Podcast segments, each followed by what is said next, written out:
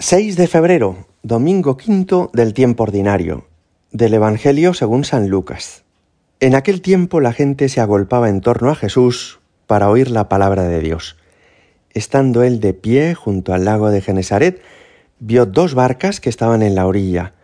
Los pescadores que habían desembarcado estaban lavando las redes.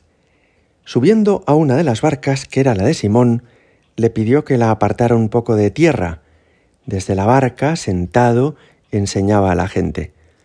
Cuando acabó de hablar, dijo a Simón, Rema mar adentro y echad vuestras redes para la pesca. Respondió Simón y dijo, Maestro, hemos estado bregando toda la noche y no hemos recogido nada, pero por tu palabra echaré las redes. Y puestos a la obra, hicieron una redada tan grande de peces que las redes comenzaban a reventarse.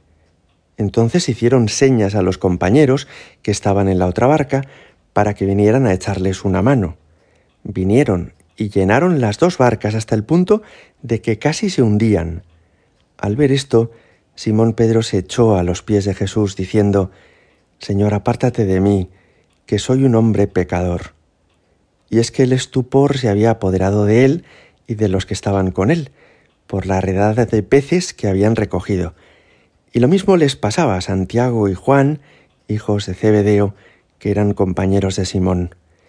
Y Jesús dijo a Simón, No temas, desde ahora serás pescador de hombres.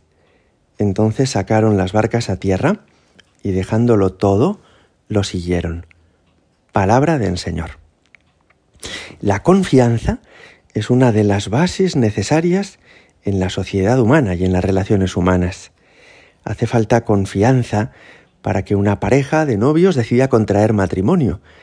Confianza en que se conocen bien, en que el otro ha sido sincero, confianza en que pueden tener un porvenir juntos precioso, confianza.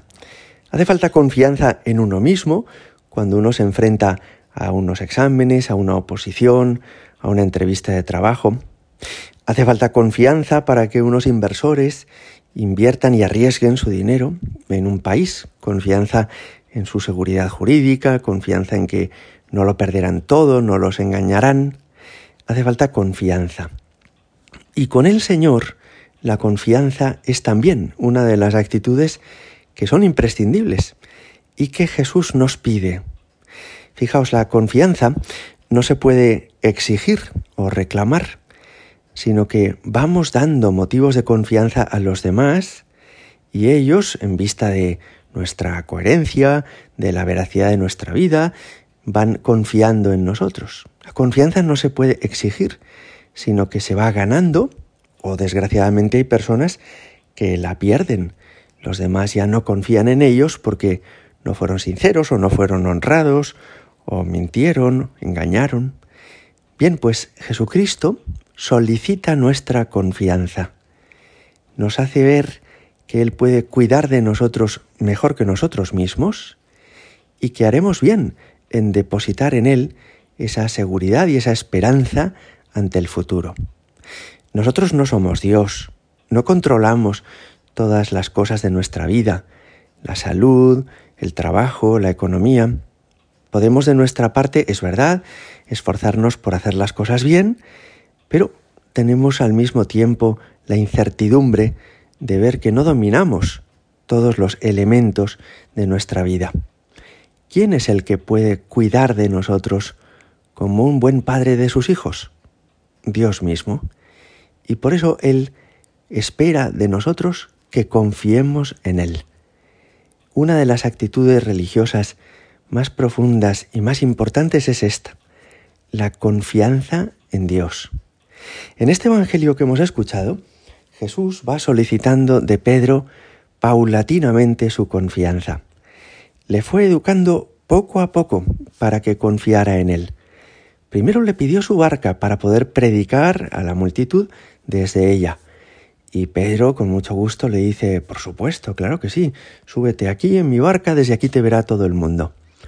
Más tarde le dice, rema mar adentro y echa las redes. Esto exige de Pedro más confianza, porque había intentado pescar durante toda la noche y lo había intentado sin éxito. Pero piensa, Bueno, Jesús, aunque no sea pescador, sabe más que yo. Él es Dios mismo. Él sabe dónde están los bancos de peces y aunque esta no sea la hora que a mí me parece más apropiada para pescar, si Él lo dice será por algo. Y así es. Rema mar adentro, echa las redes y no pueden levantarlas de la cantidad de peces que habían atrapado. Jesús va dándole pruebas evidentes a Pedro de que puede confiar en él. Y todavía al final le pide algo que requiere de Pedro una confianza mayor. Y es que le dice, no temas, desde ahora serás pescador de hombres. Es decir, le encarga una misión y le promete que le va a asistir, que le va a cuidar, que hará posible que la lleve a buen término. Y Pedro de nuevo confía en Jesús. Poco a poco, una y otra vez, Pedro ha ido desconfiando cada vez más de sí mismo y ha ido confiando más en Jesús. Y eso le ha ido permitiendo entregar como las riendas o el volante de su propia vida a Jesús.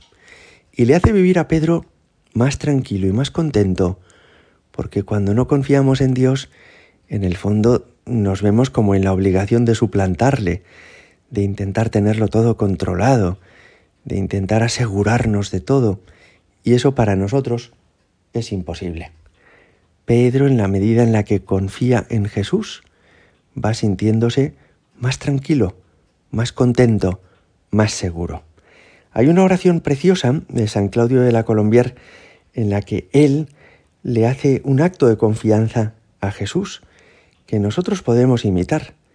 Dice San Claudio de la Colombier, estoy tan convencido de que velas sobre todos los que esperan en ti y de que no puede faltar cosa alguna a quien aguarda de ti todas las cosas, que he determinado vivir de ahora en adelante sin ningún cuidado, descargando en ti todas mis inquietudes.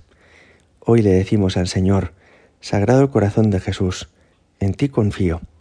Me has ido dando pruebas en la vida, Señor, de que eres el amigo que nunca falla, que eres capaz de cuidar de mí y que cuanto más desconfío de mí mismo y más pongo mi esperanza en ti, mejor me sale todo. Gloria al Padre y al Hijo y al Espíritu Santo, como era en el principio, ahora y siempre y por los siglos de los siglos. Amén.